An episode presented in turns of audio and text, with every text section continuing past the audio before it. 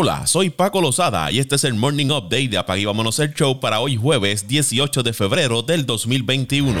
El campo corto dominicano Fernando Tatis Jr. y los padres de San Diego llegaron a un acuerdo para una extensión de contrato por 14 años y 340 millones, dijeron fuentes a Robert Murray de Fansite. El dinero garantizado del contrato de Tatis es la cantidad más grande para un campo corto, según reporta Joel Sherman de The New York Post. La extensión por 340 millones es el tercer contrato más grande que se ha dado en la historia de las grandes ligas, detrás de la extensión de los 426.5 millones por 12 años que le dieron los angelinos de Los Ángeles a Mike Trout y la extensión de 365 millones por 12 temporadas de los Dodgers de Los Ángeles a Mookie Betts. Los padres son el primer equipo en la historia en firmar a varios jugadores con acuerdos de por lo menos 300 millones de dólares. El otro jugador en su roster es Manny Machado, quien tiene un contrato por 10 años y 300 millones. El coordinador de bateo de los Mets de Nueva York, Ryan Ellis, fue despedido por el equipo en enero por violar la política de la compañía y no cumplir con los estándares de profesionalismo y conducta personal de los Mets años después de ser investigado por comportamiento inapropiado hacia tres empleadas de la organización, informó Brittany Giroli, Ken Rosenthal y Kathy Strang de The Athletic. Las tres mujeres que trabajaron o habían trabajado anteriormente para los Mets fueron al Departamento de Recursos Humanos del equipo en el año 2018. El 19 de enero de este año luego del despido de Jared Porter, recibimos nueva información sobre la conducta del empleado disciplinado en el periodo del 2017 al 2018, dijeron los Mets en un comunicado. Inmediatamente comenzamos una nueva investigación y despedimos al empleado el 22 de enero. Cerramos la cita. En el caso de Jared Porter, los Mets lo contrataron como gerente general en diciembre y lo despidieron en enero después de que admitió haber enviado imágenes explícitas y no solicitadas a una reportera en el 2016 mientras era empleado de los Cachorros de Chicago. Otro ex empleado de los Mets, Mike Callaway, quien llegó a ocupar el puesto de dirigente, fue suspendido hace poco por los Angelinos de Los Ángeles después de un informe de que se había comportado de manera lasciva con cinco mujeres. Los incidentes se remontan a cuando era manager de los Mets y entrenador de picheo de los Indios de Cleveland. El infielder cubano de las Medias Blancas de Chicago, Joan Moncada, acaba de lanzar su primer sencillo como cantante. El jugador del cuadro interior de Chicago publicó en YouTube su primer video musical en colaboración con el Chacal y Lenier con el sencillo Desastre Personal, el cual es una combinación del género urbano y la salsa. Ahora lo que sigue primeramente que todo es mi deporte, que es lo principal. Después cuando termine la temporada empezaré a hacer un poquito más de canciones, pero todo es poco a poco. Yo primero con lo mío, lo primordial para mí es el deporte y después cantar un poco, dijo el pelotero para MLB.com. Tema musical también se puede escuchar en Spotify y Apple Music.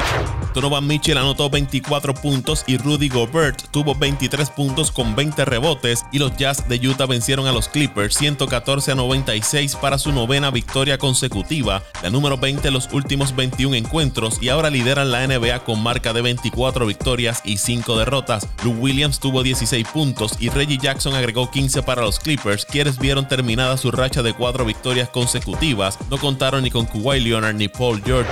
El Magic de Orlando derrotó a los Knicks 107 a 89 con 30 puntos de Terence Ross. Los Bulls le ganaron a Detroit 105 a 102, Zach Lavin 37 puntos por Chicago y Jeremy Grant anotó 43 por Detroit. Indiana superó a Minnesota 134 a 128 con un triple doble de Domonta Sabonis con 36 puntos, 17 rebotes y 10 asistencias. Oklahoma cayó ante Memphis 122 a 113. John Morant logró un triple doble con 15 puntos, 11 rebotes y 12 asistencias. Miami cayó en tiempo extra ante Golden State 120 a 112 gracias a unos triples claves de Stephen Curry, quien terminó la noche con 25 puntos y 11 asistencias. Jimmy Butler consiguió su segundo triple doble consecutivo al anotar 13 puntos, 12 rebotes y 11 asistencias por el hit de Miami.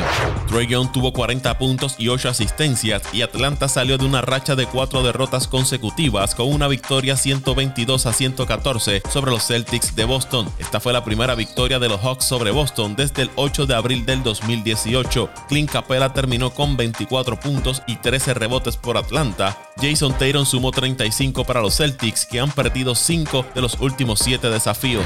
El equipo de Filadelfia le ganó a Houston 118 a 113, con Joel Embiid anotando 31 puntos, 11 rebotes y 9 asistencias. Embiid se había estado quejando de molestias de la espalda antes de comenzar el desafío. Los 76ers, quienes no contaron con Ben Simmons en el partido rompieron una racha de tres derrotas consecutivas. John Wall anotó 28 puntos para los Rockets, que llevan 7 derrotas en línea.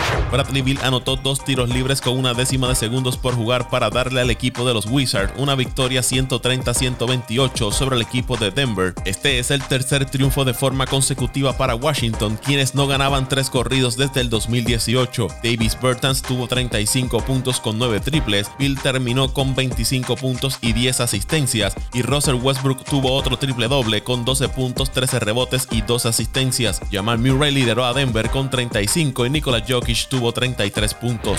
Damian Lillard anotó 43 puntos, incluyendo una jugada de 3 puntos con 16.5 segundos por jugarse para llevar al equipo de Portland a su sexta victoria consecutiva 126 a 124 sobre el equipo de New Orleans. Por los Pelicans, Zion Williamson terminó con 36 puntos.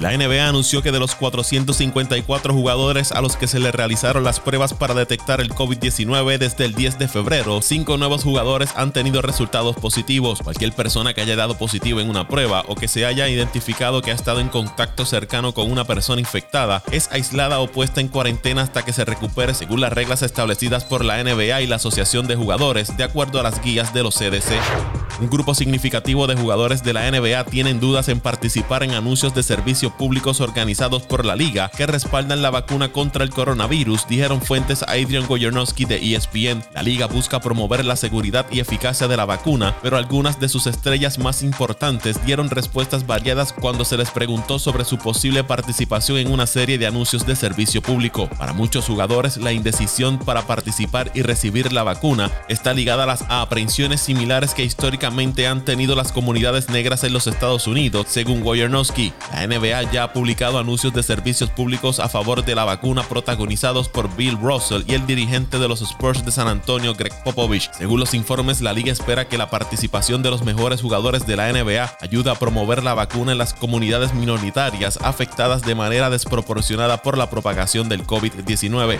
La familia de Vincent Jackson dijo a la oficina del sheriff del condado de Hillsborough que cree que la ex de la NFL sufría de alcoholismo crónico y conmociones cerebrales en el momento de su muerte, dijo a la oficina del alguacil en un comunicado de prensa. La declaración se produjo después de que el alguacil del condado, Shaq Cronister, asistiera a un programa de radio matutino local en Q105 para discutir la muerte de Jackson. El sheriff Cronister no habla en nombre de la familia Jackson, dijo a ESPN un portavoz de la familia. El informe completo de la autopsia no estará disponible durante semanas. Nuestro enfoque en este momento es dejar descansar a Vincent. Cierra la cita. Jackson fue encontrado muerto en un hotel del área de Tampa el lunes. Un portavoz de la oficina del sheriff del condado le dijo a ESPN que no habían indicios de suicidio y que se necesitaría un informe de autopsia completo y un informe toxicológico para saber con certeza qué causó la muerte de Jackson.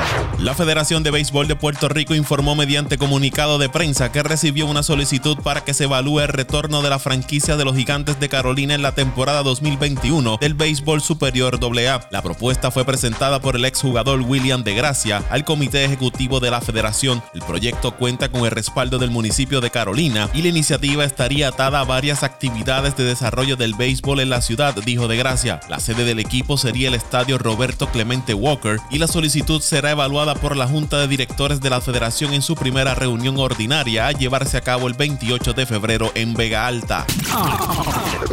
Vámonos el show.